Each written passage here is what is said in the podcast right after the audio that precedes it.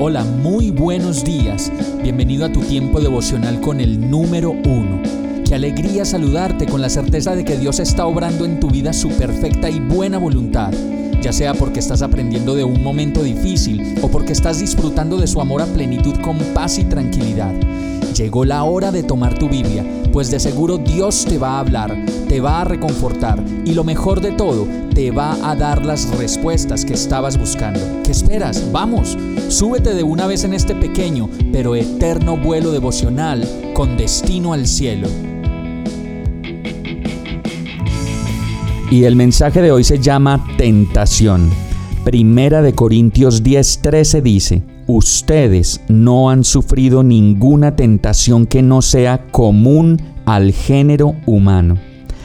Cuando sufrimos o pasamos por tentación, muchos de nosotros podemos pensar que al único que le pasa esto es a mí.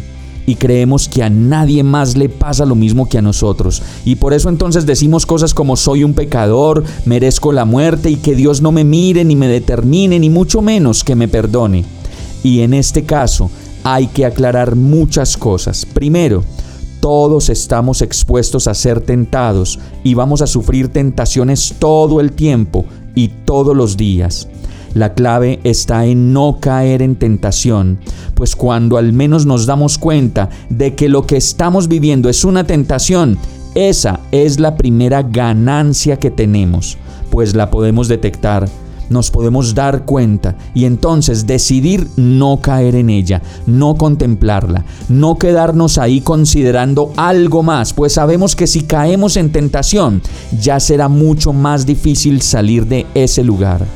Por eso esta palabra dice que si alguien piensa que está muy firme, más bien debe tener cuidado de no caer.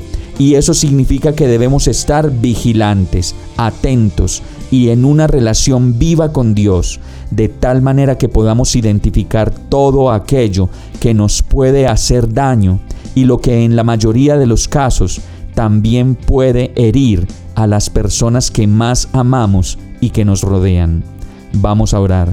Señor, solo tú sabes cuáles son esas áreas de mi vida que me ponen a tambalear y a dudar y contemplar cosas y situaciones que yo mismo sé que me harían daño y que solamente son pasajeras.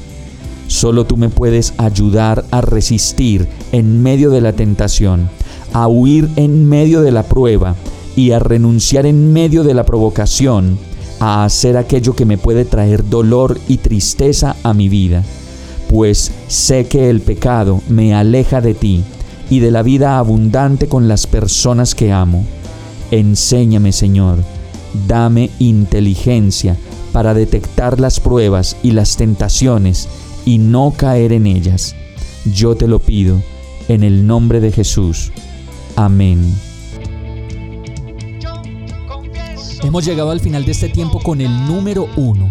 No te detengas, sigue meditando durante todo tu día en Dios, descansa en Él, suelta los remos y déjate llevar por el viento suave y apacible de su Santo Espíritu. Solo compártelo con quien lo necesite y ames. Hoy, de la mano de Dios, todo será un gran día. Para más información visita nuestra página www.iglesiabierta.com o llámanos al 313-334-0116. Oramos y rogamos para que cada día te enamores más de Dios y para que no pares de pasar todo tu tiempo con el número uno